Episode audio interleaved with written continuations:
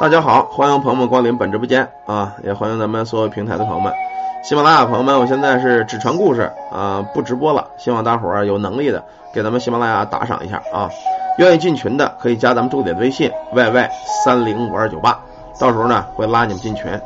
有这个看风水看阳宅的，也可以找咱们助理预约。接下来呢，咱们接着给大伙儿讲故事。今天这个故事啊，是有点关于一个情感问题的，嗯，而且是一个你们很喜欢的素材。由咱们直播间呢一个粉丝叫破晓，是他呢给咱们提供的这个故事，呃，关于古树啊。行，咱们下边我就这个有文本的啊，我就按着文本给他们来吧。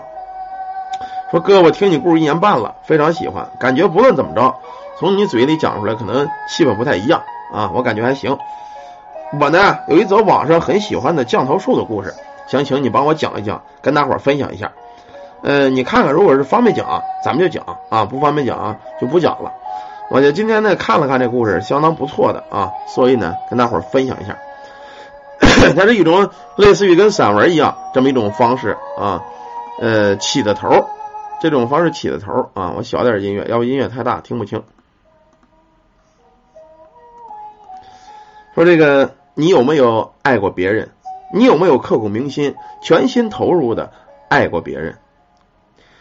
如果有过，此时的你可能明白苏雅心中的感受。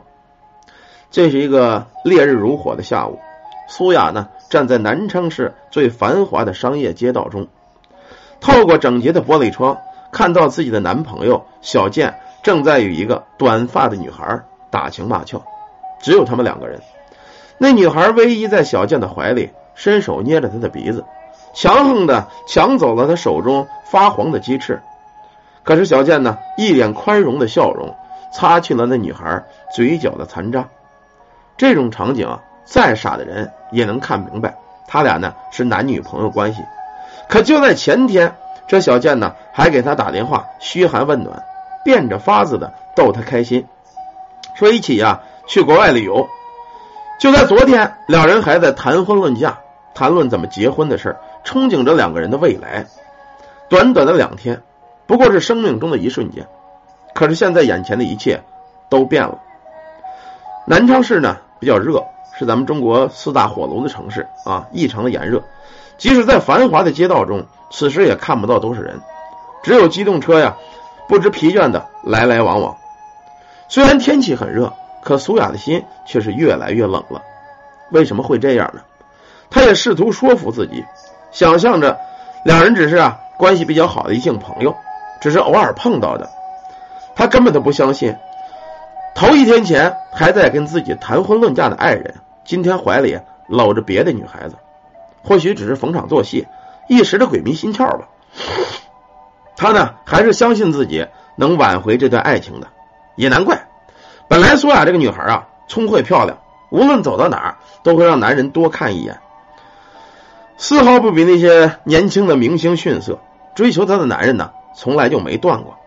论样貌，论气质，玻璃窗那边的那个女孩子，无论如何也是比不了的。她不明白自己的男朋友这个小贱为什么找了这么一个普通的女孩来替代她。这种女的呀，大街上随便一抓，一大把一大把的，实在看不出比自个儿强在哪去。苏雅深深的吸了一口气，平稳了一下自己的情绪，推开了这个肯德基玻璃窗的门，一步一步啊。走到了小健的身边，本来说笑的两人，这小健的脸上啊，突然间僵住了，眼中呢定格在苏雅的身上，苏雅呢也盯着那个短发的女孩看，可那个女孩子呀，不但没有害羞啊，不但没有什么奇怪的表情，嘴角往上一挑，却冲苏雅呀不停的挑衅着。这会儿小健呢磕磕巴巴的站起来了，苏苏苏雅，我在呢，你说吧。我想，咱们俩应该好好谈谈了。小健仿佛下定了什么决心。你说，我在听。苏雅呢，声音冰冷。她呢，期待着小健给自个儿一个合理的解释，心中呢一再控制着自个儿，不去生气，不去着急。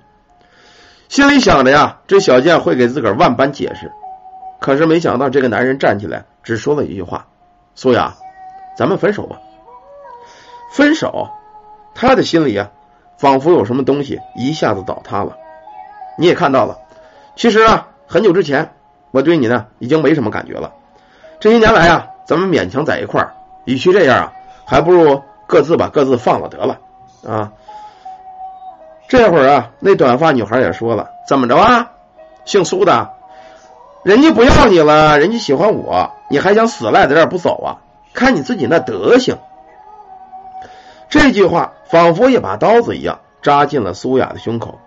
看着眼前的男朋友，昨天还跟自个儿山盟海誓的男朋友，仿佛啊无比的陌生。这就是我曾经打算跟他共度一辈子的男人。不管怎么说呀，在情敌的面前不能怯了场。苏雅很镇定。这样吧，既然呢你这么说，你好自为之吧。苏雅昂着头走出了肯德基，在他情敌的面前保持了自个儿微弱的这个自尊，但是呢。她是不能接受自己深爱的男人背叛了她自己。那天她崩溃了，回到家之后啊，一个人喝了很多很多的酒，然后呢，多到已经数不清多少了。一个人呢，听着曾经跟她男朋友在一起最喜欢的歌，这首歌啊，代表了他们的过去，代表了他们的爱情，眼泪呢，一滴一滴落了下来。眼前呢，不断的浮现着两个人在一起曾经的那些点点滴滴。他拿起了手机，拨打那个无比熟悉的电话。电话那头呢，小健接了：“苏雅，有事吗？”以前呢，她男朋友绝对不会这么说话，一定会甜言蜜语灌个不停，绝对不会是简单这种粗暴的声音。你能回来吗？我好想你。我们能重新来吗？苏雅的眼泪。不停的流着，划过他的脸，流到他的嘴里。他从来没有觉得眼泪是这么咸。苏雅，你清醒点吧，啊，你知道吗？咱俩已经不可能在一起了。苏雅不停的哀求着，不，不可能的。你说，你说我哪不对？是不是我任性啊？那我改，你怎么说我怎么改。这会儿啊，这个小健说了，行啊，你也不用改了啊。我呀，已经跟你说的很清楚了，咱们俩呢不可能，你死了这个心吧。以后有合适的呀，自己再找一个吧。我呢，已经找到了我自己的幸福。这会儿苏雅呀笑了，你你骗我，没有什么可骗你的。你不要像一般女人一样，一提到分手就跟个泼妇一样，醒醒吧。紧接着，嘟的一声，那边的电话被挂断了。无论苏雅再怎么打，这个电话传来的声音都是关机的声音，不再接听了。这会儿苏雅呀，仿佛疯狂的笑着：“小健呐，我会让你后悔的。”就这样，他从抽屉里拿出了一把锋利的刀片。这个刀片呢，是小健平时刮胡子用的。每天早晨呢，他都会给他换上新的刀片，以防他刮胡子的时候呢，就是不太干净。就这么着，拿着这把刀片，他来到了厕所的洗浴池旁边。刀片很薄，可刀刃呢却很锋利，噌的一下割断了自己的脉。他并没有觉得多么的疼，手上的伤永远比不了他心里的疼。鲜血呀，犹如泉涌一般喷出来，一滴一滴又落在了地上，鲜红的一片。生命呢，也随着他自己鲜血的流失。一点点消失着。就在前几天，一个宠他、爱他、拿他当一个天使的男人，说着跟他结婚，说着跟他生一群小宝宝的男人，现在如此的绝情，怀里搂着别的女人，他却成了一个可怜的自杀者。苏雅就是一个简单的女孩子，对她来说，爱情就是她生命的全部。他没有想象，没法想象，在以后的岁月中。没有他的日子，自己还活着什么意思？怎么的去生活？当他再次醒来的时候啊，他在南昌市一所有名的综合医院的单人病房里，病房里很安静，他已经昏迷了一天一夜了。他感觉到嘴啊相当的口渴，摸索着打开了电源。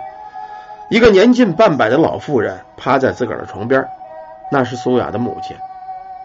看着母亲那斑白的头发。脸上呢，皱纹是越来越深了。苏雅的心仿佛被刀扎了一般。母亲呢是一个单身家庭的一个职工，用自己所有的积蓄、所有的精力，把苏阳培养成一个大学生，培养到现在，培养这么出色。可是呢，这会儿却守在自个儿的身边，他自杀了。母亲发现他醒了呀，赶紧坐起身来。苏雅抬头看了看，在他的头顶上啊，有一瓶血液，眼看就要输完了。母亲呢，摸着他的脸，一脸的怜爱。傻丫头，干什么呀？什么事儿值得你不要自个儿的命啊？算了，天底下好男人多的是，凭你的条件，找什么样的男人找不着呢？小健那个傻孩子呀，既然觉得跟你不合适，那就算了。别哭了，别哭了啊！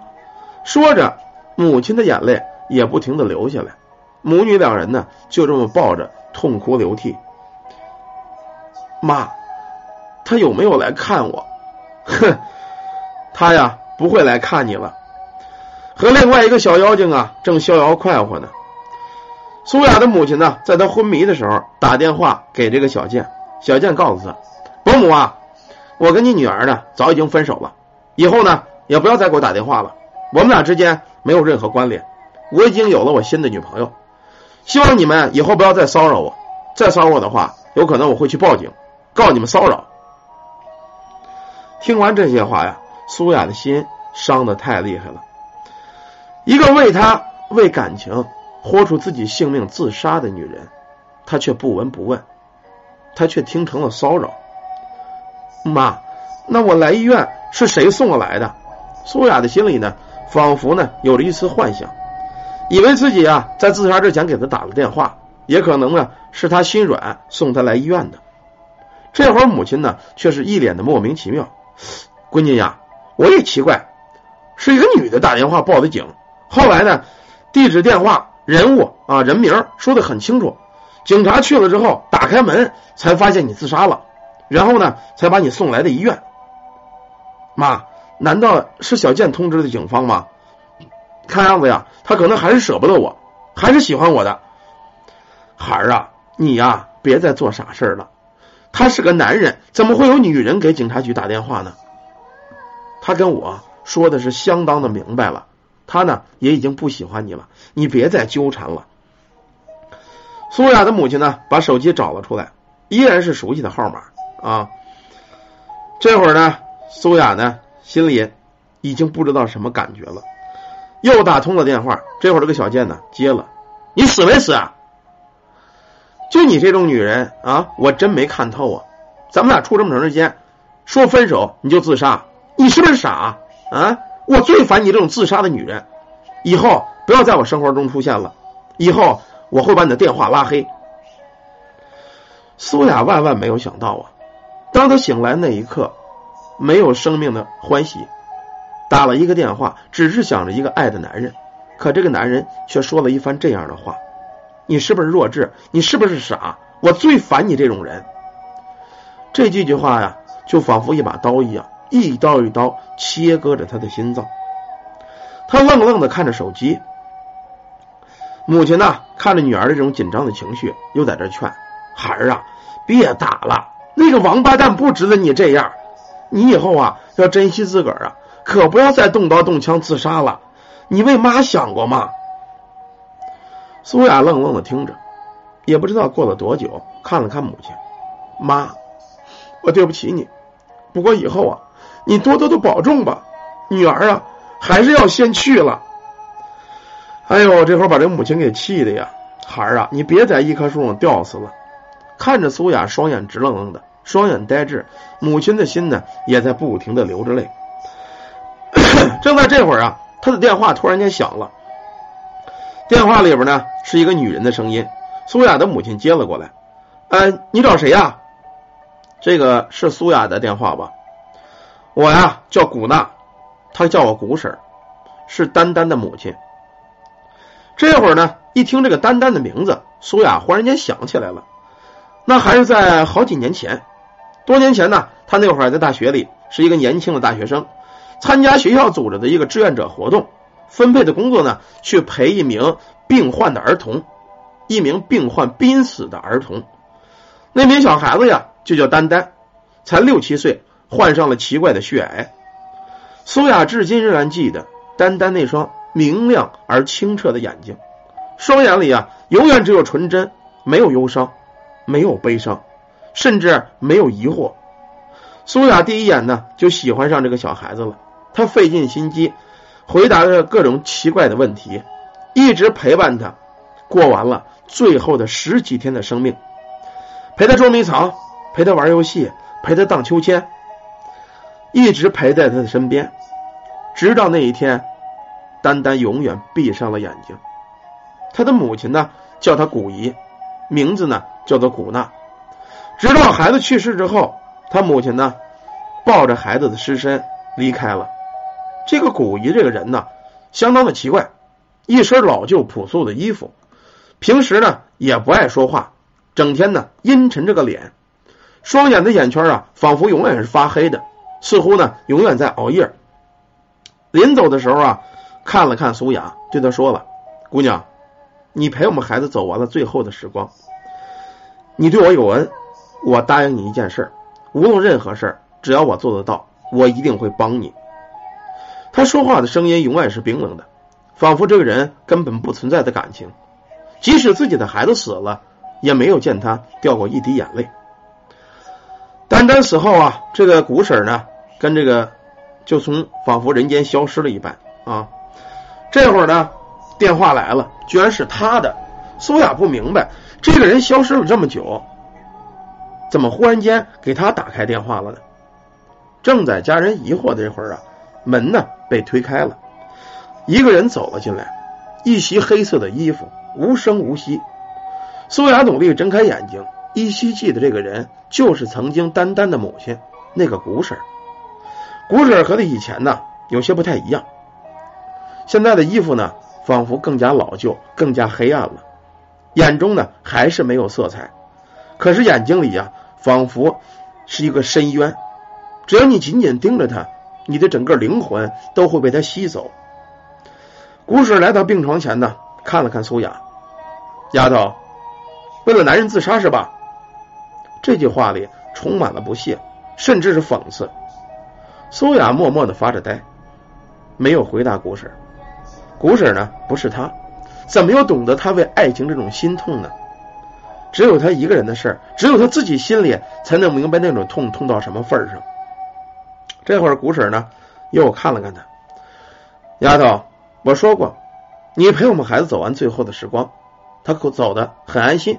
也很快乐，我答应过你会帮你一个忙，我说的话一定会兑现。你的生死与我无关，我只是兑现我的承诺。这会儿苏雅冷笑了一声：“胡婶啊，那不算什么，陪丹丹呢是我自愿的，你也不必帮我，你呢也不会懂我心中的痛。你走吧，你帮不了。”这会儿古婶笑了，苏雅仿佛第一次看到古婶的笑，笑的是那么的阴沉。我帮不了你，你知道我是什么身份吗？我是一个降头师，知道什么叫降头师吗？苏雅呀，看过一些香港的电影，仿佛与降头师这个名词有关的影碟，以为那种只是一个传说，只是愚昧的人们一种迷信的传说。没想到这个古婶站在跟前，居然说他是个降头师。要放在平时啊，也许他会哈哈大笑，可现在。他笑不出来了，丫头，我再问你一遍，你想不想我帮你？只不过是一个男人嘛，只不过是一件感情嘛。只要你决定有这个决心，我便能帮你实现你的梦想。苏雅的母亲呢，急忙阻止着：“别别别，那这位大妹子，我们女儿这个身体啊还弱，你别再打扰她了。我们不跟什么降头师打交道。”这会儿呢，苏雅没有听她母亲的。用力噌的一声，拔掉了扎在手腕上的输液管，穿好了衣服。姑婶只要你能完成我的愿望，怎么我都答应你。这会儿，姑婶拍了拍他肩膀，好，很好。就在古婶拍他肩膀的同时啊，他感觉仿佛一种力量涌入了自己的身躯，强行的把他身躯支撑起来了。古婶回头看了看苏亚兰母亲，大姐，你放心吧。我一定把女儿啊完整无缺的带回来，不会有事的。南昌仿佛是个不夜城，外面呢依然灯火通明，只是路上没有什么行人。现在午夜时分，古婶带着苏雅两个人呢，仿佛两只黑色的幽灵，不停的前行着。他们前行的方向居然是小健家的住处。古婶似乎明白苏雅在想什么，回头看了看，丫头啊。你不用那种眼神看着我，你的想法，你心里的痛我都知道。我是一名降头师，你身体里有着我的血液。你说什么？我身体里有你的血液？当年你在陪我们孩子的时候，我便把我的血呀滴入你的眉心，你身体融入我的血，你的生命，你的一切，我只要愿意知道，都会知道的。那我自杀的时候，是你给警察打电话的吗？当然。你以为除了我，还有你那个负心男人吗？他才不会管你的生死。苏雅的心中莫名的寒冷了起来。如果任何一个人能知道你心中的想法，能知道你一切，甚至从你吃饭、上厕所、你跟男朋友亲热的时候，他都能感受到，你觉得这种事儿是不是真的很可怕？这古婶呢，仿佛知道他心里的想法，笑了。你放心，等这件事完了。我会兑现我的承诺，然后呢，我会取走我本命的血，永远在你面前消失，你再也见不到我了。苏雅很无语，两个人呢，穿行在住宅与楼之间的楼栋之间，找到了小健的家，门依然紧闭着。苏雅摁响了门铃，过了一会儿呢，铁门开了，他曾经的爱人，曾经的男人，那个小健的身影已经出现了。身上啊穿了一件宽松的睡衣，看到是苏雅，小健的眉头皱了皱。你还来干嘛？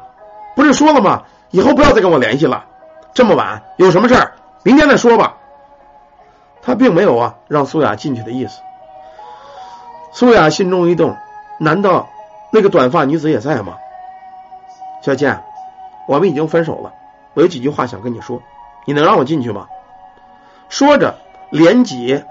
带拱的拱进了门里，小坚很无奈，到底呢没有顶住门，而这会儿古婶呢也仿佛是一个幽灵一样转身进了屋子。小健相当警惕，苏雅，这是谁呀？这会儿古婶看了看小子，我是他的阿姨，今天呢他自杀了，身体相当虚弱，我陪他来的。几个人正在说话，卧室的门呢被推开了。一个穿着三三点式的短发女子从门里走了出来，苏雅心中相当鄙视，没见过这么没有家教的人。可这个女人呢，仿佛不知廉耻一般，扭着妖娆的身子，哎呦哎呦，我以为是谁呀？你还没死呢！大晚上的敲我男朋友家的门，想来干嘛呀？还想死皮赖脸的？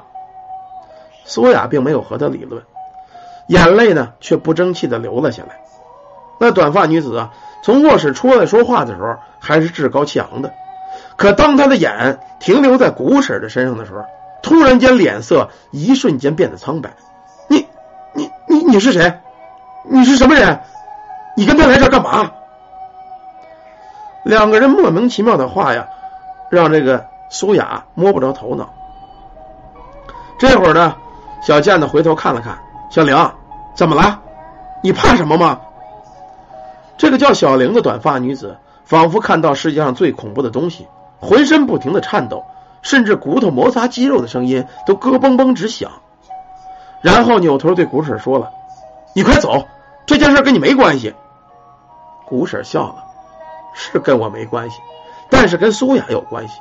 我答应过她，只要她的事儿就是我的事儿，我一定会帮她。”小玲这会儿缩到了小健的身后，紧紧攥着他的手。仿佛自己男朋友啊会被人抢走一般，苏雅也是一头的雾水。这个古婶有什么可怕的？为什么这小贱的女朋友这么怕他呢？古婶看了看呢，苏雅说了：“你不用问，你也不会明白，我会让你看得清楚。”说完之后，就见古婶啊屈着手指念了几句奇怪的咒语，用手狠狠的点在了苏雅的眉心，他就感觉眉心一阵呢钻心的刺痛。眼前一黑，当他再次恢复视力的时候，看了看周围的一切，仿佛没什么变化。但是他却发现了一件奇怪的事儿，他就发现自己的曾经男朋友，也就是那个小健，英俊帅气的脸上有一条金色的蛇，仿佛嵌入了血肉之中。这条金蛇呀，他从来没有见过这个种类，通体金黄，闪闪发光，吐着鲜红的蛇信子，仿佛随时要吞噬什么一般。这只蛇仿佛相当的有灵性，在她男朋友脸上的血肉之中啊。不停的钻着，那双小眼睛盯得让人不寒而栗，阴森森的。当苏雅再次眨眼的时候，那条蛇仿佛又不见了，脸前呢依然是小健英俊的脸。难道我刚才有什么幻觉吗？苏雅摸了摸头。这会儿古婶说了：“你集中精神，盯住了看。”苏雅再睁开眼，那条金色的蛇又出现了。依然盘旋在小健的血肉之中，充斥着敌意，盯着苏雅。这这是怎么回事？古婶说了，这就是降头术。这条金蛇是降头师用来施降的法术，普通人看不到。你这男朋友啊，中了爱情降了。现在苏雅才会明白，为什么头天跟他谈婚论嫁的男人，第二天居然搂着一个身材不如他。长相不如他的女人如此的亲热，原来一切呀是这个小玲给她的男朋友施加了降术。听到这儿啊，她的心情反而轻松起来。对于一个女人来说呢，有什么事知道自己的爱人没有变心，比这个事更开心的事呢？那个古婶，现现现在怎么办？苏雅仿佛对自己啊信心大增，有没有破解的方法啊？古婶呢，既然也是降头师，想必一定有办法能破除这个降术。古婶没有回答苏雅，转身看了看小玲。到了现在，你还不放手吗？这会儿的小玲啊，一阵苦笑，放手？你为什么不劝他放手？凭他的条件，可以找比小健好的多得多的男人，干嘛非要跟我抢啊？那你可要想清楚后果。小玲似乎迟疑了一下，她清楚降头术一旦被破，她所遭受的后果那是无比的凄惨的。可是转头看了看帅气的小健，这几天跟他在一起相处，早已经离不开他了，眼神呢忽然间变得坚毅起来。我清楚后果，但我更清楚我不能没有他。如果老天爷注定不能给我爱情。那我宁可下地狱，受到万般苦楚，也强怪在人间过着无情无爱的日子。古婶叹了口气，可是你也太砍了，竟然在降头之中啊加了自己的血咒。你知道，一旦你的咒法被破，你会万劫不复。传说中啊，降头术中有一种是相当狠毒的，也相当厉害的降头术，加入自己心头的血，这样。此降头术变成了血咒，想破极难，大大提高了降头术的威力。可是，一旦被迫，反噬之后，那后果是不堪设想的。哼，你既然要帮他，跟我还有什么好说的？你错了，我并不干涉你们两个人的命运。这个事儿呢，取决于你们两个人的战斗。我只是将方法告诉他，至于你的命运如何，只能凭天意。说完话之后呢？这个古婶呢，趴在苏雅的耳边，低低的说了几句，仿佛是咒语，又仿佛是在开导她。你听好了，苏雅，我现在能帮你的只有这些。成败因素呢，并不在法力高低，而在你们的心力，也就是你们对这个男人的爱意。谁爱的更深，谁就会更加厉害，就能帮他破除这个血咒。这时候，这个小贱呢，莫名其妙，再也忍不住了。你个疯婆子！上我们家闹什么闹？滚出去！就在啊，他想推古婶的时候，古婶看着他笑了笑：“哼，你呀，好好睡觉吧。”噗，随意吐了一口气，就见小健咕噔的一声躺在了沙发上，仿佛是睡着了。我再问你最后一次，小玲，你到底放不放手？只要你肯放手啊，你可以去找另外的男人，也可以拥有你的幸福。哼，我告诉你，放手是不可能的了。我爱他，我绝不放手，哪怕我身死，哪怕我魂飞魄散，我也不放手。好吧，既然这样呢，我也不多说什么了。你们两个人做你们该做的事儿吧。古婶呢，轻松的退到了一旁，仿佛是个裁判一样，监视着双方的一举一动。两个人呢，就像战场上两位将军一般。苏雅狠狠的定了一眼小玲，伸出了中指，咬在了手里，咬在了嘴里，噗的一声，把血呢滴入了这小健的眉心。说着也奇怪，这滴血呀，仿佛穿越了他的皮肤，一下子就渗了进去。在他的眼中，小健脸上那条金蛇，仿佛受了苏雅鲜血的压制，显得异常的暴躁。苏雅呢，闭着眼睛，默念着古婶教他的咒语啊。咒语呢是越念越快，越念越快。这条金蛇呀，仿佛已经在小健的身体里待不住了，不停的往外关着，不停的往外顶着。小玲看着这种情形啊，心中一惊，连忙咬破了手指，也滴了一滴血，然后也念开了咒语。他身上的衣服，仿佛一下鼓胀起来，头发也一根根的竖了起来。那条金蛇啊，仿佛受了他的命令，渐渐的平息了。不再做出那种想钻出身体的冲动。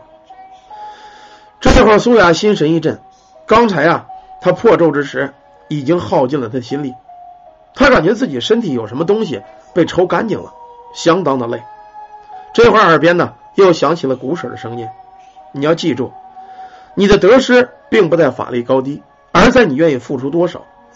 只有真心付出了，你才可以能救他。”说实话呀，这两个女人都是可悲的，都是可怜的，也都是可叹的。为了一个男人，甚至愿意付出自个儿的生命。苏雅心想：我为了他，连死都不怕了，我还怕什么呀？闭上眼睛，普通的人，视觉、嗅觉、味觉、听觉，仿佛五感都消失了。心中呢，不停的想着两个人以前在一起快乐的时光。然后啊，只见苏雅的手。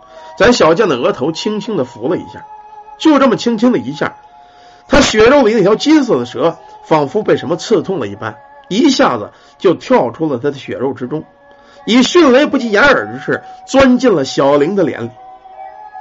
苏雅眼前看着小玲发出了一声撕心裂肺的惨叫，整个身体一下子开始萎缩了。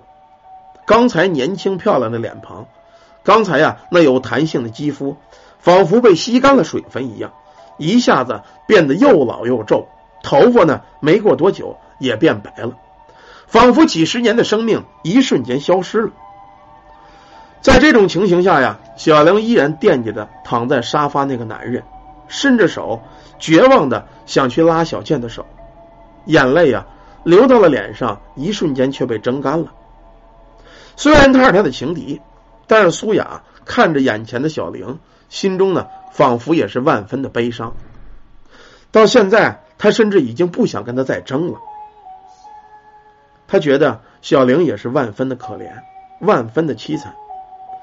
突然间呢，那条金色的蛇破碎了，仿佛一把把刀一样，扎进了小玲的身体里，扎进了嘴巴里。他开始七窍流血。当血液流尽之后，他的身体也慢慢的萎缩，直到最后。化作了一滩脓血。苏雅看得心惊胆战，她没有想到降头术反噬是如此的可怕。好在现在一切已经结束了。他一屁股坐在沙发上，叹了口气，他才觉得现在自己真的是无比的疲倦。古婶呢，又用术法唤醒了小健，将这几天发生的事一五一十说给了小健。小健听完了，脸色相当难看，不停偷看着古婶。仿佛他也万分害怕古婶这个人，也难怪嘛。降头师呢，本就是一个吓人的职业。原来这个小玲啊，是小健新同事，热情活泼。小健呢，在单位呢，也经常帮助新人，工作上帮了很多忙。不知不觉的呢，没想到这个小玲就喜欢上他了，屡次跟他求爱，他也没有答应，因为他有自己的未婚妻。这小玲啊，不知道从哪儿学了爱情的降术，竟然呢，以降术施法。给这个小剑下了这个降术，除了男女感情之外呀，一切如常。众将者呢深爱那名施术者，至死不语。不管施术者怎样，对于其他的异性不再有一点男女的情爱，这就怪不得小健会抛弃苏雅，抛弃他们几年的爱情了。古婶冷冷看着眼前发生的一切，看了看苏雅，孩子，我走了。还记得我教你破除降术的咒语吗？古婶，我记得。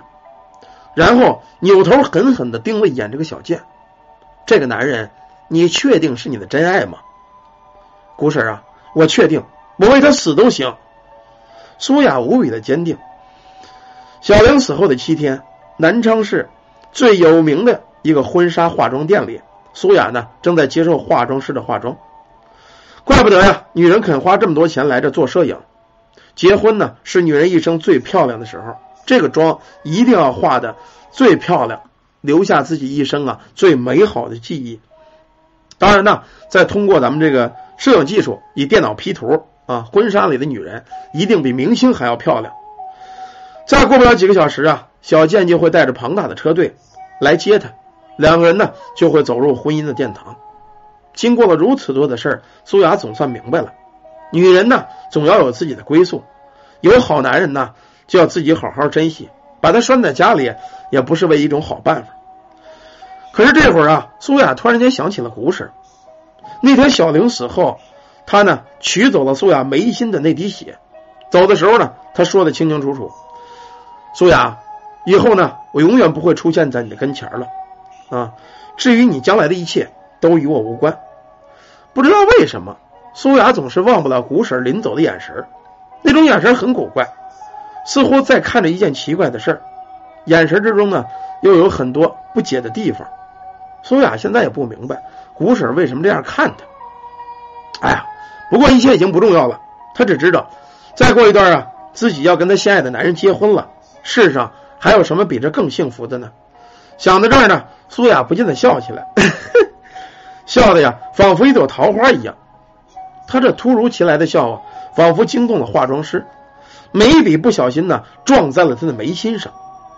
就这会儿，苏雅突然觉得眉心一股子刺痛，仿佛针扎一般。真倒霉！苏雅暗想。当他揉了揉眼睛眉心的时候，他就发现镜子里自己的脸庞是无比的陌生。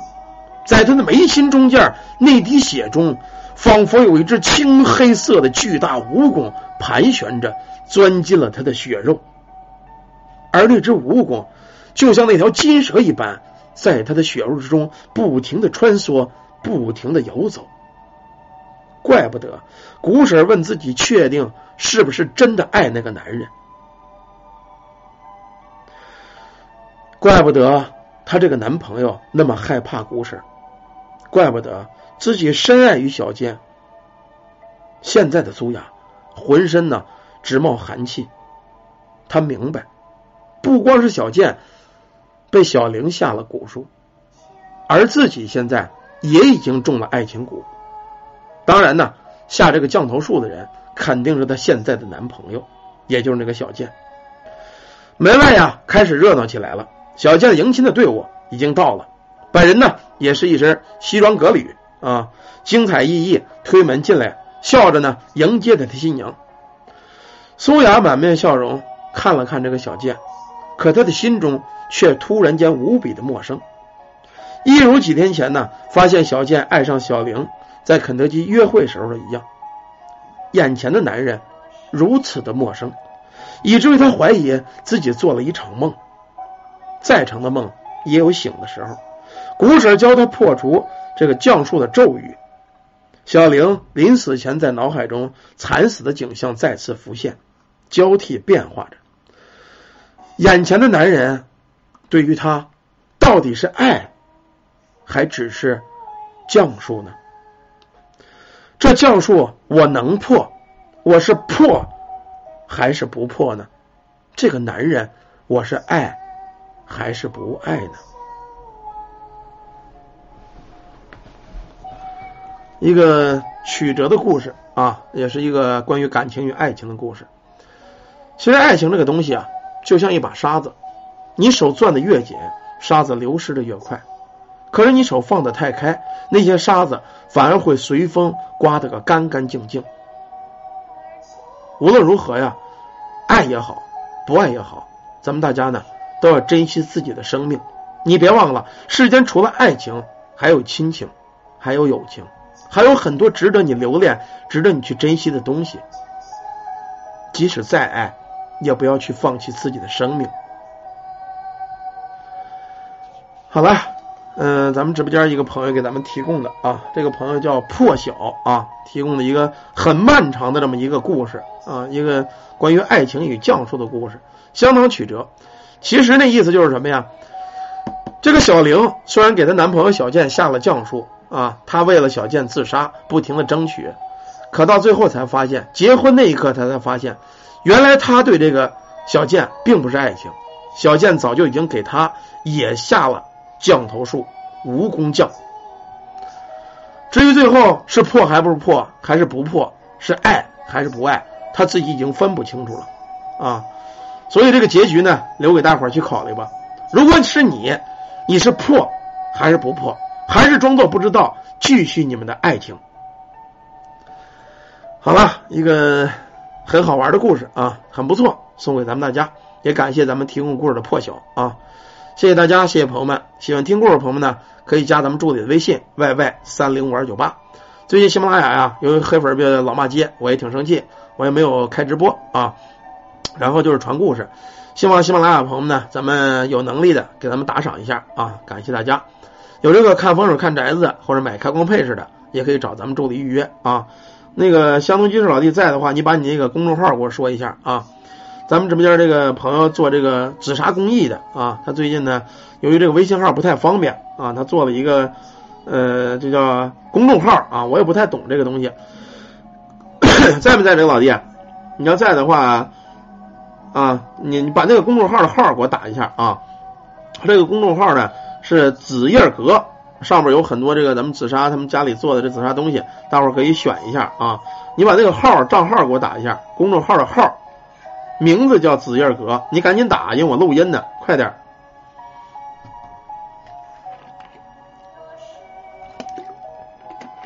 老弟，你赶紧把那号给我打出来啊！我这等着你呢。哎呀，你就急死我得了。快了点啊！哎呀，我真服了。行了一会儿再说吧啊，一会儿再说吧。这个我先把这录音停了啊，因为这时间太长了，这一个故事讲了他们有四十分钟啊。